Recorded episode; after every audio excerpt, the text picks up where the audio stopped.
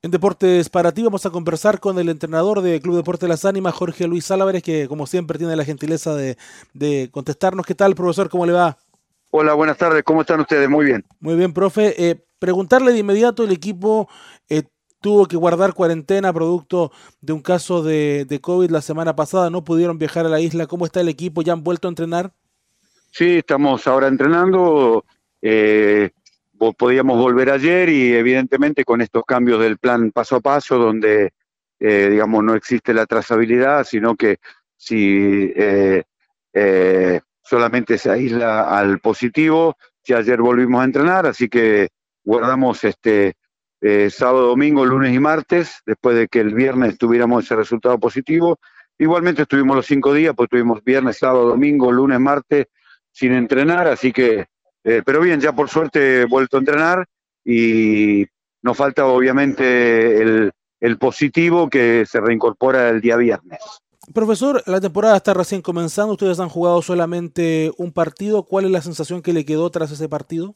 Bueno, una sensación de que fueron dos partidos en uno, jugamos muy mal el primer tiempo, un poco desenchufados del partido, fuera del partido, Temuco nos dominó el ritmo de juego, eh, y un segundo tiempo donde reaccionamos, donde defendimos mejor, como nosotros podemos defender, y, a partir de ahí eh, eh, levantamos este el juego, ofensivamente nos pusimos más sólidos, apareció Diego Lowe con algunos goles por fuera, muy buen trabajo de Gabriel Hermosilla, Claudio Soto, entonces este segundo tiempo me quedé mucho más conforme y bueno, siempre empezar ganando este, es bueno, más en las circunstancias, digamos, sabemos que Sebastián Figueroa este, eh, todavía le va a costar un tiempo entrar en ritmo porque, bueno, ustedes saben que se lesionó acá jugando hace 6, 7 meses, estuvo fuera de, juego,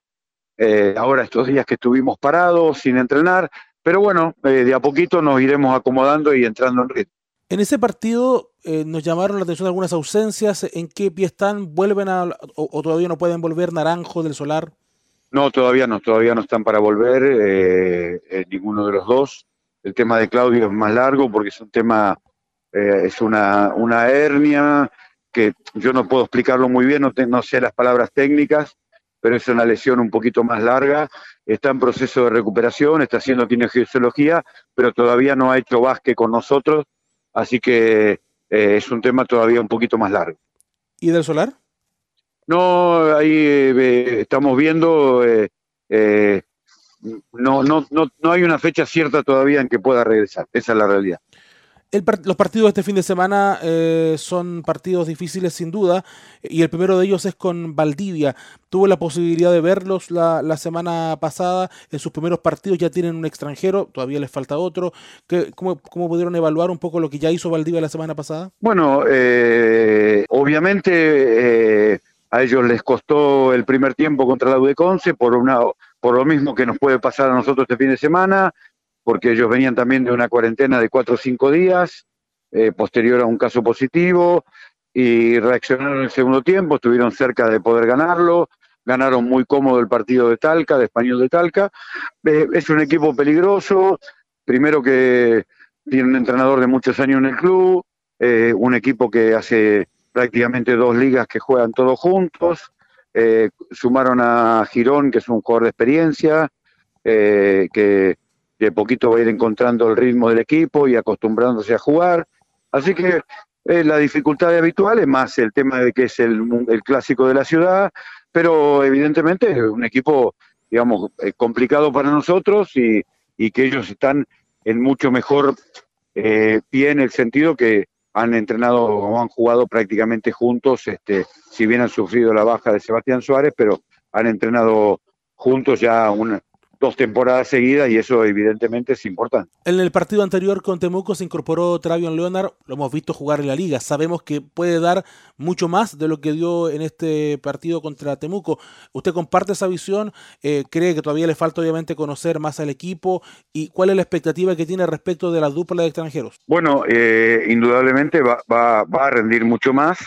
Él había llegado el día viernes a la, aquí a Valdivia, por lo tanto no conocía el equipo, esta semana tampoco va a agregar mucho porque, digamos, es el, es el positivo nuestro, así que ha estado toda la semana sin entrenar, va a poder entrenar, si puede, puede entrenar el viernes y si no, directamente irá el sábado a jugar, así que eh, eh, evidentemente no va a dar un salto de calidad, eh, pero sí tenemos expectativa a futuro y cuando pueda entrenar con el resto del equipo de dos, dos extranjeros que en mi opinión son no son dos jugadores estelares, llamo estelares, por ejemplo, Arnold Luis en la Udeconce, eh, eh, por ejemplo, los pergaminos de Polanco en Portavaras, pero son dos jugadores de, equipo, dos jugadores muy trabajadores, que suman cosas, ninguno va a ser 30 puntos, ni son espectaculares, pero son dos jugadores rendidores que le van a aportar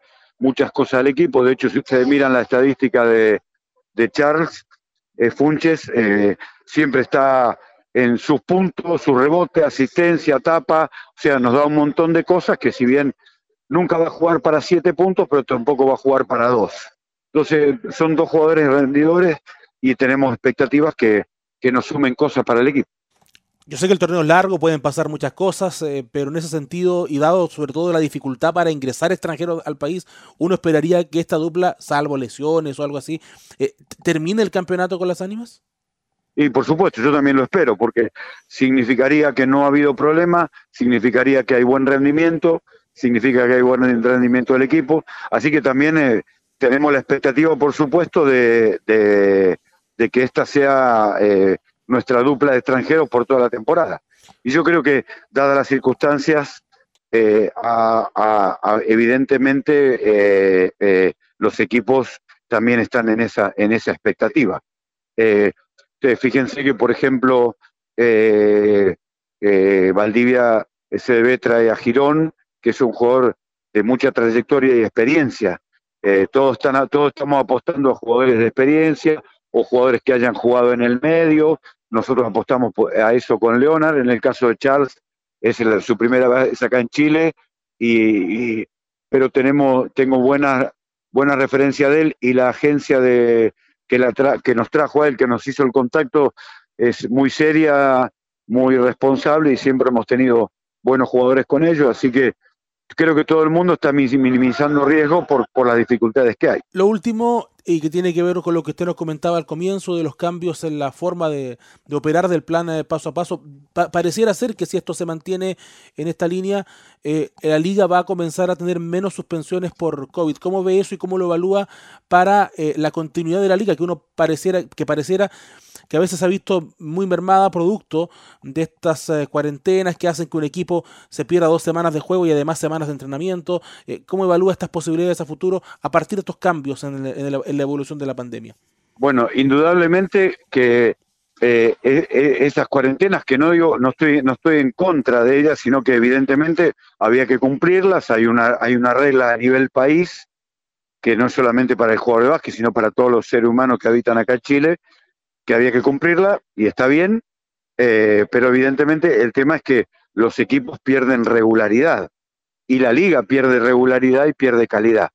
Eh, y sí, sí o sí, yo creo que esto iba a terminar, no solo por este cambio, sino porque la liga eh, había, había este, ya era como regla general, era que suspende un partido por equipo. El segundo partido, una vez que llegan a dar positivo o contactos, eh, había que jugar con lo que se tiene. Si es la sub-15, la sub-15. Creo que esto, el, el, no haber, existir la trazabilidad o, o existir para, para algún jugador, digamos, que, vivan juntos o, algo muy estrecho, creo que lo que va a beneficiar es que se va a jugar con más regularidad y los equipos, salvo el uno o los casos positivos, el resto de los planteles van a poder seguir entrenando, seguir jugando y evidentemente eso va, va a llevar a que mejore el nivel de la liga y, de cada uno de los equipos. Y a propósito de lo mismo, y ahora sí lo último, Cristian Santander dijo que una de las cosas buenas que tiene esta nueva liga es que se eliminan las conferencias, una zona única. ¿Comparte con, con esa visión? Sí, seguro que sí, sí, sin duda que sí. Eh, eh, es, por todos lados. Primero, porque competimos todos contra todos realmente, porque eh, es una realidad, digamos, no, no, voy a entrar en eso que si es mejor el sur que el norte, no, no voy, sino que una liga realmente donde para que sea una liga nacional hay que competir todos contra todos. Desde el punto de vista económico, para los clubes no es lo mismo, por ejemplo, eh, sin menospreciar, porque no es para, tanto sea cuando viene Ancud acá o cuando vamos nosotros a Ancud, otra vez vienen las ánimas que venimos jugando la liga pasada, la Copa Chile, los mismos del sur y los del norte separados. Entonces, evidentemente hay expectativa por ver los equipos de, de, distintas conferencias. Así que yo creo que es absolutamente positivo por, por todos lados, por lo competitivo y por lo económico. Mucha suerte, profe, este fin de semana y agradecemos el contacto con Deportes para ti. Bueno, un gusto como siempre.